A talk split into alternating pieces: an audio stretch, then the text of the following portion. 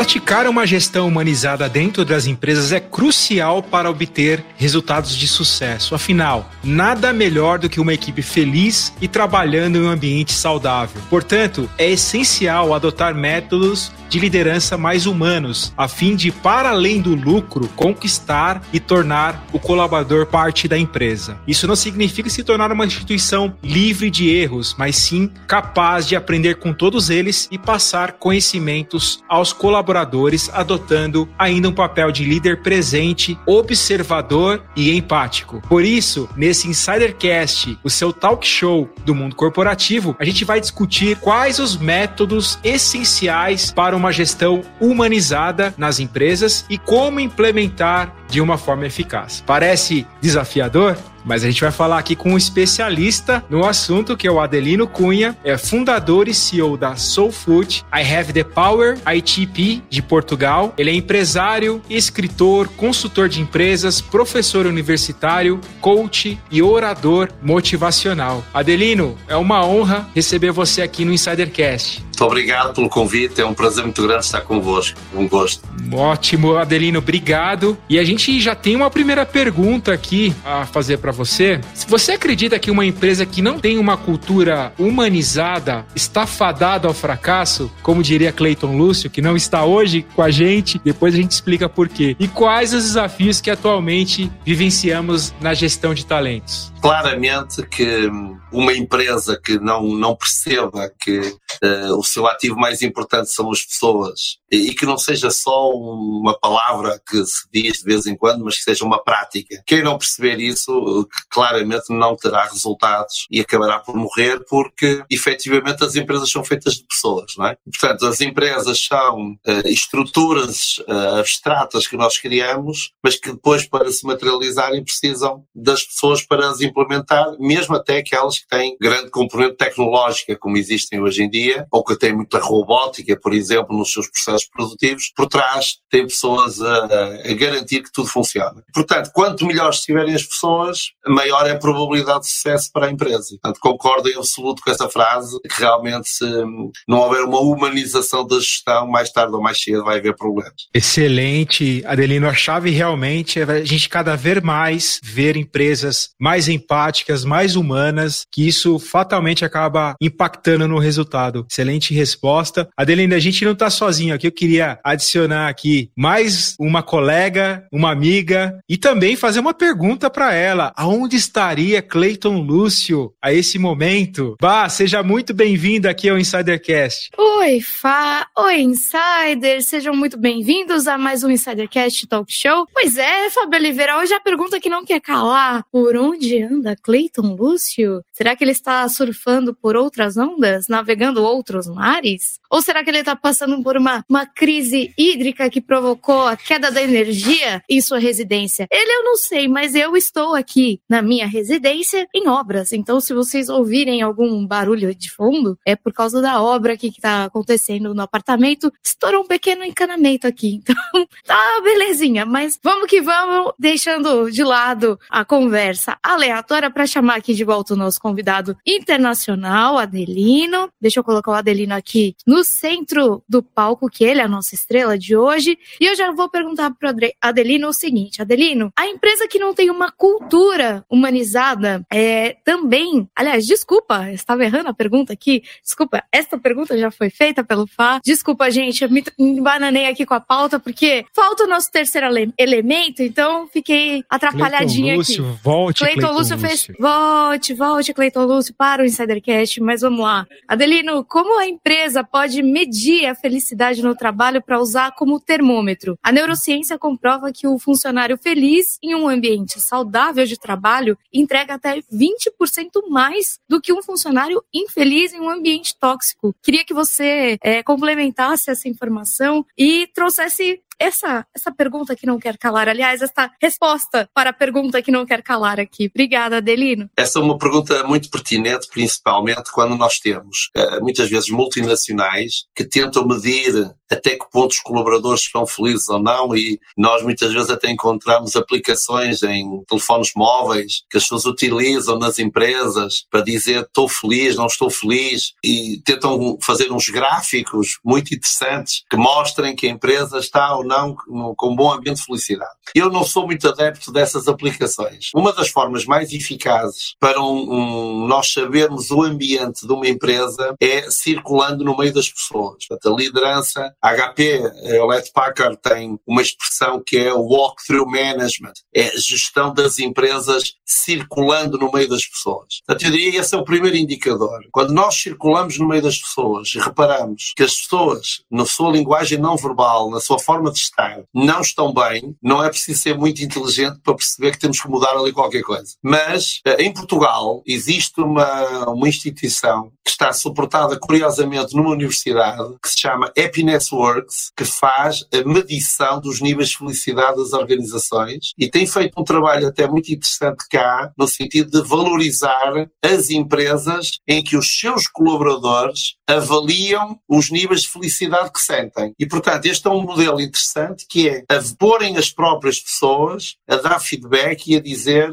ok, em que indicadores e de que forma é que eu me considero como sendo uma pessoa que poderíamos dizer que é uma pessoa mais feliz uh, nesta empresa. Então, hoje em dia, esse estudo permite comparar diferentes empresas. Eu sou um bocadinho suspeito de falar nele, porque a, a Solfood I Have the Power há seis anos consecutivos que está no top 20 sempre nos níveis de felicidade das organizações e competindo com grandes multinacionais que existem no mercado. Mas é um, um conceito interessante porque permite ter uma instituição que é independente das empresas, que está fora das empresas e que de forma anónima mede a felicidade em cada uma das empresas. E, portanto, se nós combinarmos estes dois fatores, por um lado, aquilo que é a observação que as lideranças vão fazendo e que as pessoas vão fazendo da empresa, combinando com, se possível, uma, uma uh, avaliação independente da empresa, nós conseguimos caminhar para esse objetivo importante que é de medir podermos medir efetivamente para podermos melhorar os níveis de felicidade. Muito interessante porque ficar muitas vezes no modo empírico, né? As pessoas uhum. às vezes não sabem como fazer essa medição e você trouxe um, um dado importantíssimo que a gente precisa ter norte até para promover os pontos de melhoria dentro das empresas. Se a gente não uhum. tem um indicador, fica muito difícil você até colocar planos, né, de ações para que, claro. que seja revertido essa questão. Excelente resposta, Adelino. E eu queria te fazer uma pergunta é, mais relacionada aos métodos. Na sua opinião, quais seriam esses métodos que são essenciais para uma boa gestão humanizada nas empresas, pelo que você tem visto no mercado? Uhum. Ora bem, há um que nós aqui em Portugal chamamos análise do ambiente social. É, é feito através de inquéritos anónimos dentro da própria empresa, às vezes feito por pessoas fora da empresa, consultoras que fazem essa medição e que de alguma forma permitem identificar quais são as diferentes áreas dentro do funcionamento da empresa que têm que ser depois melhoradas. Quando nós falamos em melhorar, falamos em reforçar aquilo que já se faz bem e uh, eliminar, abandonar ou reformular aquilo que não se faça bem. E, portanto, essa, essa, essa ferramenta, a análise do ambiente social, é uma excelente ferramenta, dá dados muito interessantes, talvez a maior parte das pessoas não saibam, mas a, a, maior fonte de desmotivação do colaborador é o seu chefe direto, o que significa que isto traz uma responsabilidade acrescida para a liderança. Portanto, aquilo que nós deveríamos fazer nas organizações era nunca deixar que ninguém ocupasse um lugar de liderança sem previamente ter formação de liderança, porque senão ele não sabe liderar pessoas, não sabe trabalhar com pessoas, mesmo sendo um excelente profissional. E nós vemos isso muitas vezes nas áreas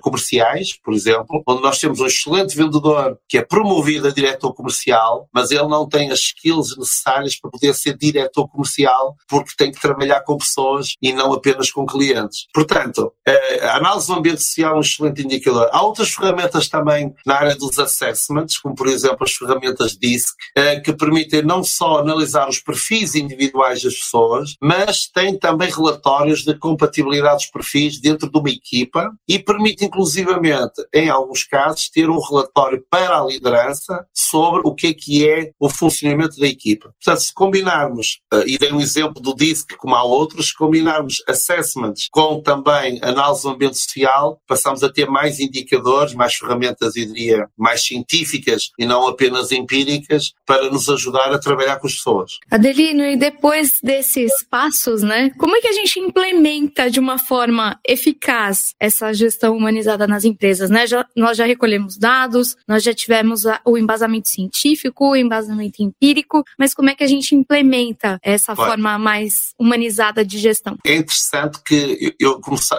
a minha base, a minha base de formação é matemáticas. Portanto, eu venho das matemáticas e dos computadores. E às vezes, quando eu, eu digo algumas coisas como aquelas que eu vou dizer a seguir, é um bocadinho estranho. Mas uh, eu diria que uma das melhores ferramentas que nós podemos usar está ao alcance de todos nós e é uma excelente ferramenta para tratamento de dados que é uma coisa chamada Excel. E, e, e o Excel, usado no, no, trabalho com pessoas, pode ser muito, muito útil. Eu diria que quem tiver uma equipa, a primeira coisa que tem que fazer é fazer um Excel, onde tem numa primeira coluna os nomes das pessoas da sua equipa e vai começar a acrescentar colunas. E há uma coluna que para mim é mais importante uh, de tudo aquilo que nós já falamos até agora, que é saber o que é que as pessoas querem, quais são os sonhos das pessoas, que não é a mesma coisa que medir ambiente social, que não é a mesma coisa que fazer assessments, eh, é conhecer cada pessoa. Portanto, a base para termos uma gestão humanizada é ir a cada uma das pessoas, o que significa que é impossível liderar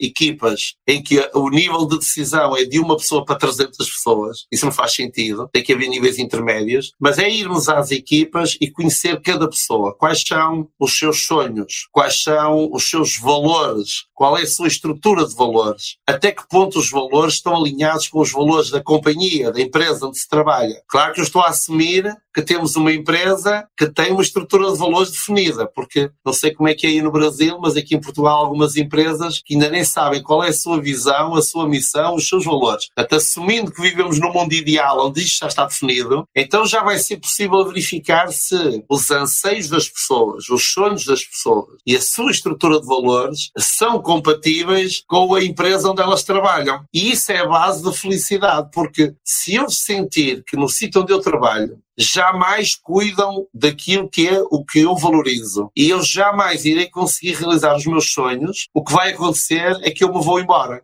E isto é tanto mais grave quanto mais acontecer com pessoas que têm talento. Portanto, a gestão atual do talento implica conhecer essas pessoas e fazer com que a empresa possa oferecer meios satisfazer e realizar os sonhos das pessoas em alinhamento com as suas estruturas de valores. Portanto, três colunas no mínimo no Excel e depois ir completando com tudo o resto que se vai acrescentando ao longo do tempo. Poxa, Adelino, você falou uma coisa fundamental. A gente esquece muitas vezes de perguntar o que as pessoas sonham, que as pessoas desejam. Correto. Coisas tão simples que você trouxe de uma forma tão. com tanta maestria. Isso realmente muda o jogo. A gente saber o que as pessoas querem dentro de uma pesquisa, de um mapeamento. E custa, claro. não custa nada abrir uma linha ali no Excel, uma coluna no Excel. E por falar em pergunta, Adelino, de sonhos e anseios, a gente tem aqui no Insidercast a nossa pergunta Coringa, que é uma pergunta que descobre um pouco do lado pessoal do nosso entrevistado. E por falar, a gente estava falando em sonhos e anseios, né, de perguntar para os nossos colaboradores, eu quero perguntar os seus, os seus sonhos e anseios também, pessoais, para a gente conhecer um pouquinho sobre você. Muitas vezes esses sonhos e anseios acabam se, se confundindo com, com o trabalho também. Queria uhum. se, saber se para você também, Andelino, parte desses seus sonhos também se confundem com o seu propósito de vida com o seu trabalho. Sim, claro. Eh, eu diria, tem, há, há sonhos que muita gente tem, como eu também tenho, que tem a ver com viajar. Portanto, eu sou uma pessoa que gosto muito de viajar. Acredito que no futuro uma parte do meu tempo será eh, passar em diferentes países, porque é uma forma de aprender também. Viajar é uma forma de aprender, conhecer novas culturas, etc. Dentro daquilo que são os grandes sonhos, claro que no meu caso cruza-se com, com o que nós fazemos. Nós temos uma marca que hoje tem clientes em 53 países que nos compram produtos e serviços online. Um dos meus sonhos passa pelo Brasil, curiosamente, e portanto um dia nós gostaríamos de poder operacionalmente estar a funcionar também no Brasil Brasil e tenho um mega sonho daqueles anos de um dia participar num mega evento no vosso estádio do Maracanã, que é uma referência a nível mundial do que é possível fazer um povo sonhando em grande. Eu já tive a oportunidade de realizar um bocadinho de, desse sonho quando há uns anos realizei um evento com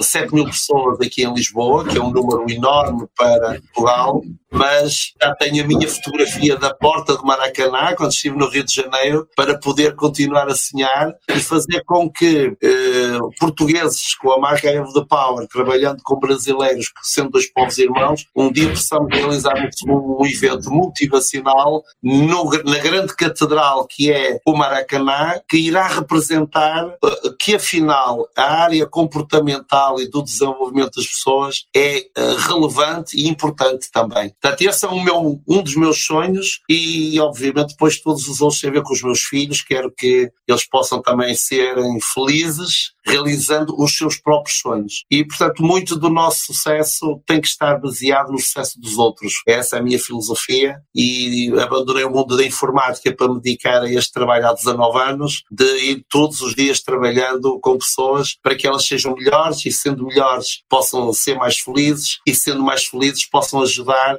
a que o mundo seja melhor e também mais feliz. Nós encontramos nesta atividade muitas pessoas que não são felizes. No coaching e na formação que damos, eu muitas vezes encontro pessoas que são verdadeiramente infelizes, que, que têm um enorme potencial, que são pessoas absolutamente extraordinárias, que são boas pessoas, mas não têm os meios, não têm o conhecimento para reconverterem todo esse potencial em felicidade. E, e tenho que aproveitar para vos dar os parabéns pela vossa iniciativa, porque eu acho que esta vossa iniciativa está alinhada com esse propósito de levar conhecimento às pessoas para que elas convertam o potencial que têm em resultados resultados e sejam felizes. Poxa, Adelino, muito obrigada primeiro pela, pela colocação aqui, pelo elogio é um dos nossos propósitos. É, agora eu queria perguntar para você, Adelino, quais são os atributos que se esperam também dos colaboradores, né? A gente falou do ponto de vista da, de vista da empresa, mas dos colaboradores para tornar esse ambiente corporativo mais humano e feliz. Você falou também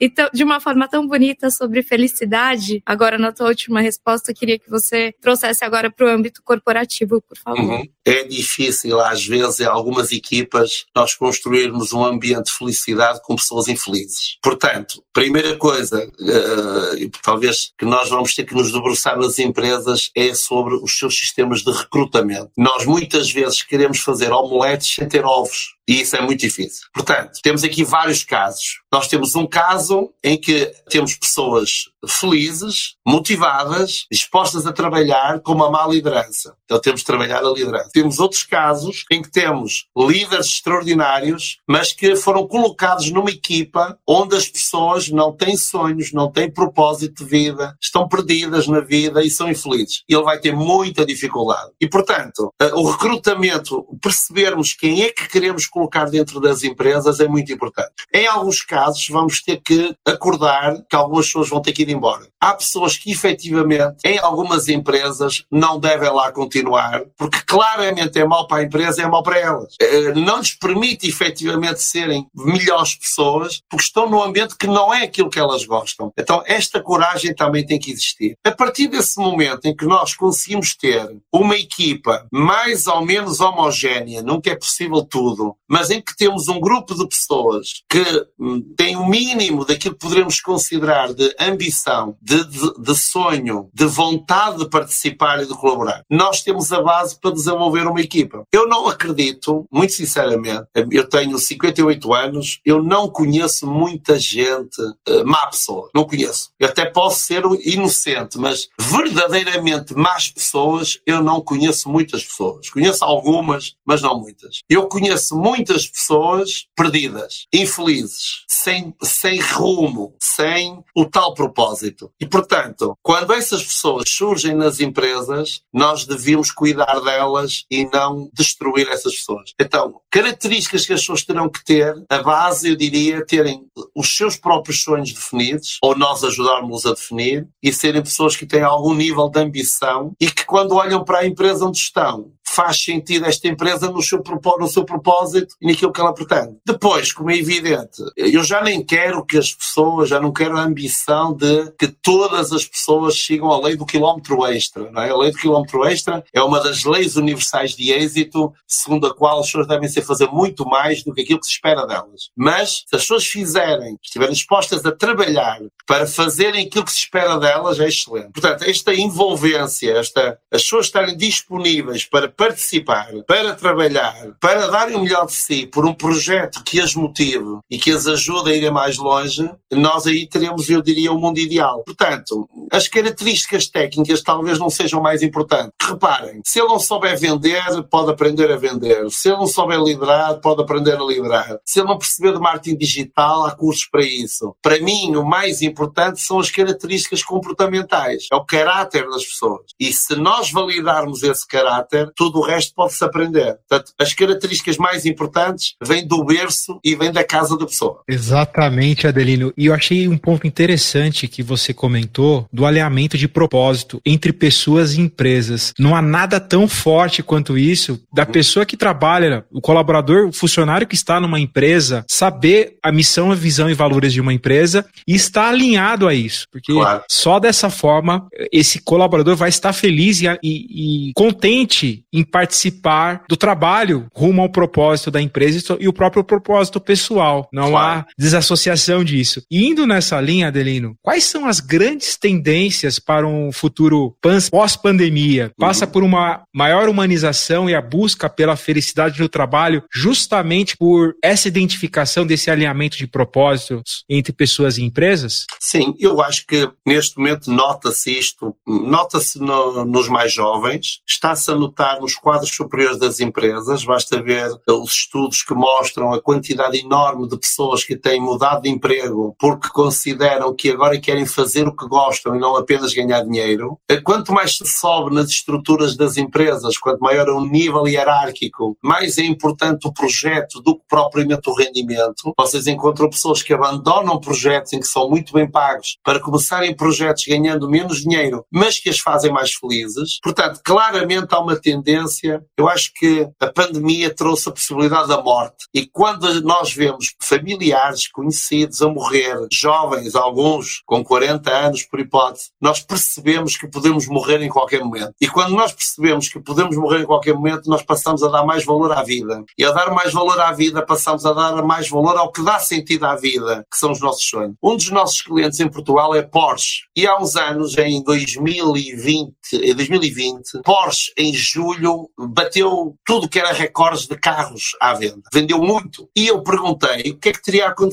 E uma das explicações que se tem, que se tem aqui em Portugal é que se deveu ao facto das pessoas que tinham muito dinheiro e que pensavam um dia, um dia comprarei, vou comprar um Porsche, que é o meu sonho, aperceberam-se que um amigo morreu, um familiar morreu. Então um dia já não vai ser um dia. Vou comprar agora mesmo. Porque um dia posso eu morrer e não desfrutar do meu sonho e não aproveitar do meu sonho. Portanto, claramente que as pessoas estão a dar, e os mais jovens nota-se muito isso, eh, aqui em Portugal, dada a mobilidade que temos no mercado europeu, e eu próprio tenho dois filhos e vejo que para eles eh, se virem que é importante ir viver para Viena e ir trabalhar para Viena para serem mais felizes, eles movimentam movimentam-se para ser mais felizes. Portanto, o conceito de localização está muito alterado e, portanto, as pessoas querem realmente sentir que a sua vida valeu a pena. Aquilo que acontecia com pais e avós, que às vezes sofriam uma vida inteira para juntar algum dinheiro para dar uma educação aos filhos, hoje vivemos num mundo com maior qualidade de vida, onde isso já não é tão relevante. Portanto, hoje as pessoas querem se sentir melhores, veja-se o que está a acontecer com o mundo do entretenimento, que tem vindo a crescer enormemente, e basta ver as tendências que estão a surgir, por exemplo, com a iniciativa do Facebook, do Meta do, do metaverse claramente focado no entretenimento. Portanto, o entretenimento, a felicidade imediata também é uma tendência, também é algo que está a crescer. E eu diria que há uma terceira tendência. Portanto, a primeira eu diria a felicidade pessoal, a segunda é o entretenimento, a terceira tendência, para mim, é claramente a robotização de, de muitas muitas funções que são feitas por humanos, mas não devem ser feitas por humanos, porque são funções repetitivas que não fazem sentido ser feitas por pessoas, deviam ser feitas por máquinas e trazem para cima da mesa uma, um conceito que está a ganhar cada vez mais força, que é o conceito do rendimento universal no planeta. Ou seja, o que se prevê uh, daqui a uns anos é que em alguns países ou em algumas regiões, muitas das funções repetitivas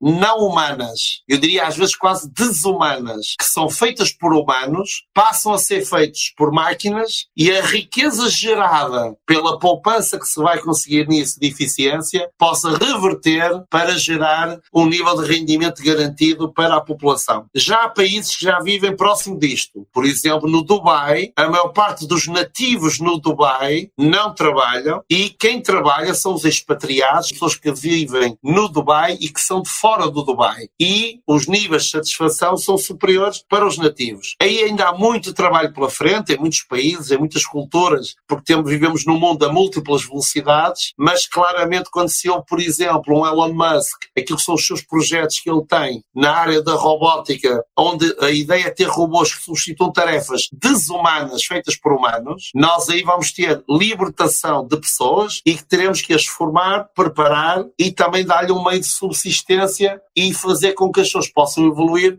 para algo superior que não seja apertar um parafuso numa fábrica, porque garantidamente que haverá um dia uma máquina que o fará melhor. Os seres humanos têm que evoluir para estarem a trabalhar em funções que realmente os seres humanos são uh, quem o pode fazer. O relacionamento, a inovação, a criatividade, um, a relação na família é algo que nós vamos ter que analisar com algum detalhe como tendências de futuro. Portanto, a, a, a pandemia trouxe isto para cima da mesa de uma forma muito mais intensa que se falava em algumas universidades e agora já está a ser partilhado com o comum dos cidadãos. Adelino, agora falando mais especificamente do seu mercado de atuação, né? Hum. Eu queria saber de você quais são os maiores desafios, mas também quais são as maiores alegrias, as maiores felicidades, aquilo que mais te traz realmente prazer Sim. nesse seu mercado de atuação. Muito bem, nós, talvez a maior felicidade, eu diria que é percebermos que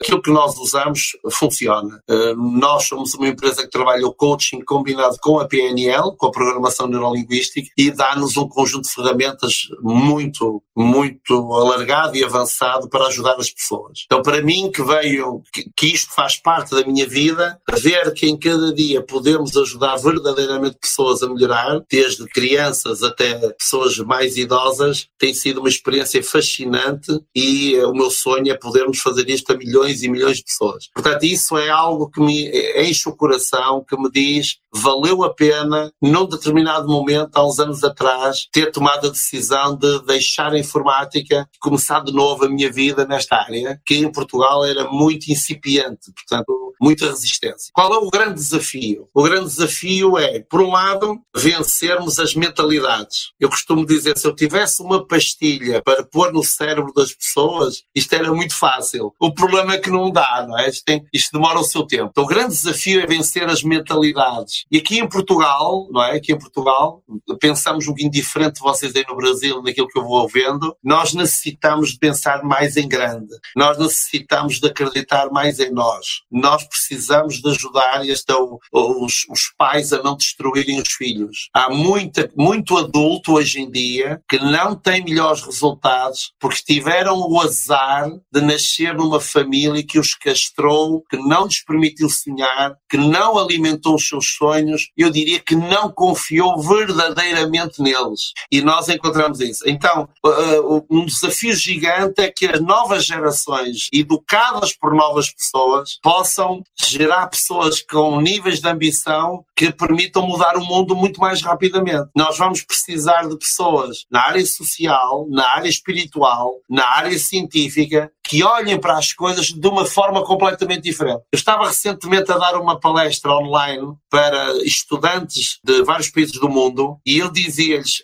vocês têm que ter consciência que dentro de 20 anos uma parte dos vossos clientes estão em Marte e, portanto, nós temos que mudar o chip, nós temos que mudar a mentalidade e tornarmos esse processo de mudança mais simples. E ainda não é um processo simples porque o sistema educativo da maior parte dos países ainda continua a preparar as pessoas para a época industrial e não para a era do conhecimento. Portanto, a educação, a escola tem que ser modernizada, melhorada para gerar umas gerações diferentes para o futuro. E esse é um enorme obstáculo que nós temos neste momento. Adelino, você falou muito bem da questão do desencorajamento dos pais. Isso acaba cortando muito sucesso né, das, uhum. de profissionais, de adultos. E também tem outro ponto importante que a gente até tratou aqui no Insidercast, que é a síndrome do impostor. Muitas vezes a gente acha que a gente não pode fazer o que a gente pode, que a gente sonha fazer. Isso acaba limitando também muito as nossas ações. E eu imagino, Adelino, até fazer na nossa próxima pergunta, saber desses seus desafios. Se você já sofreu em algum momento da síndrome do impostor, se alguma vez você já foi desencorajado a buscar os seus sonhos, porque a gente vê que você é um profissional de sucesso, você é empresário, escritor, consultor de empresas, professor universitário, coach, orador motivacional. A gente vê muito entusiasmo na sua fala, mas a gente queria saber também um pouco dos seus desafios, porque a gente já consegue aprender muito com eles. Certo. Quais foram os seus maiores desafios profissionais? E ele passa um pouco também por essa questão da síndrome do impostor? Eu diria que Portugal, eu costumo dizer que quem vencer em Portugal vence em qualquer país do mundo. Às vezes vocês no Brasil não têm ideia de como é que é aqui Portugal. E, e, e aqui, às vezes, em Portugal, existe isso, que é, uh, isso é para o outro, não é para ti, os outros vão conseguir, tu não. Portanto, quando eu em 2003 criei o I Have the Power, bem, começa já pelo nome. Como é que alguém em Portugal resolve criar uma marca registada em inglês e tem como propósito criar um sistema de treino para todo o mundo? Portanto, ele deve ser de outro planeta. É? Portanto, eh, começou logo por aí. Depois, depois eu diria que há aqui um cuidado que temos que ter, que é quando isso é feito dentro da nossa própria cabeça. Eh, eu lembro-me que em 2004, por aí, um dia eu fui dar um workshop a Lisboa, que é 300 km de onde eu moro, eu moro no Porto, e eh, o workshop teve duas pessoas. Duas pessoas. Cada pessoa que pagou 20 euros e a sala para alugar eu paguei 120 euros. Portanto, tive prejuízo no evento. E quando eu regresso ao Porto, a meio da noite, sem ter podido jantar, eu paro numa estação na autoestrada e estava a beber um iogurte líquido. Não tive hipótese de jantar. Portanto, só estava bebendo um iogurte líquido. E eu questionava-me a mim próprio, o que é que tu estás aqui a fazer? Portanto, há um momento em que digamos, o síndrome do impostor pode ser provocado pela própria pessoa. E ela tem que ter muito bem definido o que quer na vida para vencer esse momento. Eu diria que no dia em que a gente vence esse momento na nossa mente, tudo o resto é fácil de resolver cá fora. Agora, quando isto não está resolvido cá dentro, nós estaremos sempre na dúvida que se calhar a opinião dos outros pode estar correta. E hum, se nós tivermos um sonho forte, mesmo que toda a gente diga que não vai funcionar, nós devemos seguir em frente. Eu pergunto, eu pergunto às vezes a alguns pais o que é que eles responderiam se um filho de 7 anos lhe dissesse eu um dia serei papa. Ou se um dia uma filha lhe diga eu um dia serei presidente do país. O que é que os pais diriam? Diriam, eu estou aqui para te ajudar, o que é que estás disposto a fazer? Ou diriam, não te metas nisso, tira isso da cabeça, não é?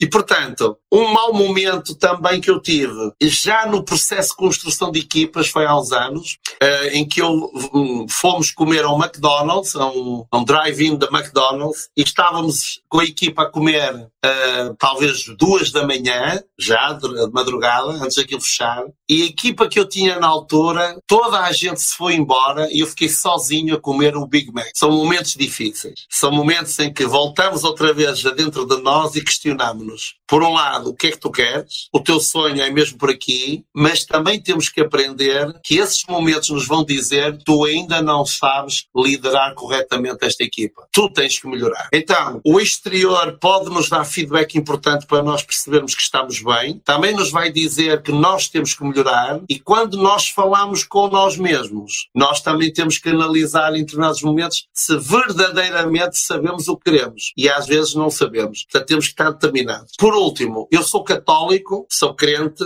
e eu costumo dizer que quando a coisa correu mal, quando nós estivermos um pouco perdidos, devemos sempre acrescentar mais uma cadeira na equipa. E essa cadeira, que no meu caso acredito que é Deus, quando nós fizemos perguntas a Deus para nos ajudar, Ele também saberá ter a sabedoria de nos mostrar o que é que nós temos que fazer. Acho muito complexo construirmos coisas verdadeiramente grandes sozinhos. Nós vamos precisar da ajuda de muita gente. Adelina, eu tô assim, encantada com, com as tuas falas, com as tuas comparações, analogias. Tô sem, é, sem fala mesmo para infelizmente encerrar esse episódio. A gente já chegou no final, por incrível que pareça, passou muito rápido. A única coisa nesse momento que eu tenho para pedir para você é um recado final para quem está acompanhando a gente, as suas redes de contato, né, os seus contatos, suas redes sociais, para quem quiser continuar acompanhando esse conhecimento incrível. Eu fiquei, daqui a pouquinho eu falo nos, nas minhas considerações finais,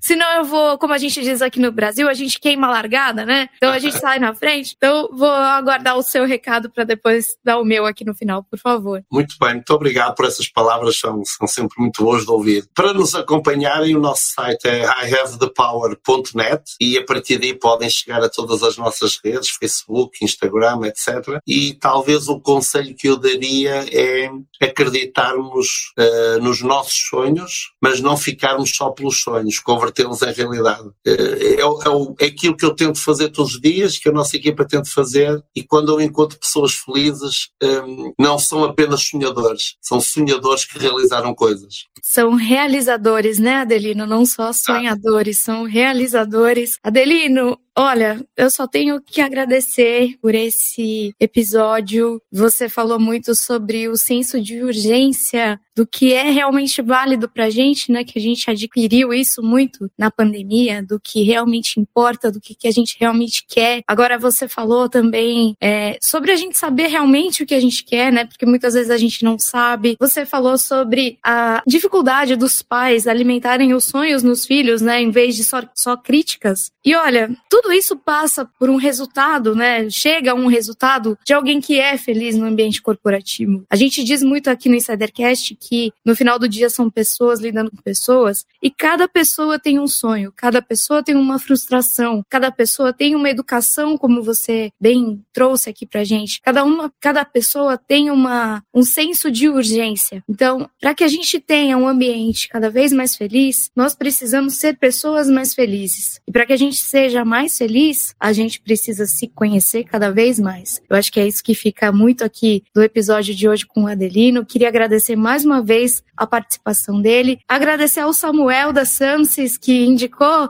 o Adelino aqui pra gente, um querido amigo português agora que criamos aqui graças ao Insidercast e graças ao Adilson Souza que também indicou o Samuel. Olha a nossa rede crescendo, olha as nossas amizades indo além mar. Agradecer ao Cleiton Lúcio que hoje não está aqui por força maior de falta de energia, mas não falta energia para ele conduzir este Insidercast com a gente no próximo episódio. Não é, Fábio Oliveira? A gente se encontra no próximo Insidercast. Obrigado, Bar Rodrigues. E você falou muito bem essa questão do autoconhecimento, né? A gente fica muitas vezes pensando como que a gente pode ser melhor profissional, ser feliz, né, na própria empresa que a gente está trabalhando. Muito disso passa pelo autoconhecimento, como você falou, como o Adelino muito bem pontuou aqui. O que me chamou muito a atenção nesse episódio, além do vasto conhecimento do Adelino, os insights que ele trouxe pra gente aqui, tanto falando de síndrome do impostor, a questão também da gente as nossas próprias heranças, né, os nossos próprios pais, muitas vezes limitarem os nossos sonhos, mas o que me chamou a atenção é o saber ouvir. Muitas vezes as empresas talvez pecam por não saber ouvir, incluir uma linha a mais no Excel, como muito bem falou o Adelino, saber quais são os sonhos desses colaboradores. E o colaborador também saber qual que é o sonho da empresa, porque somente com esse alinhamento a gente vai ter pessoas alinhadas, CNPJs, né, empresas e CPFs, né, pessoas físicas físicas alinhadas junto a um propósito, que é o propósito de fazer algo melhor para a sociedade, transformar. Sem isso a gente não tem felicidade e esse foi o grande insight que ficou desse episódio muito especial com Adelino Cunha, o nosso convidado internacional que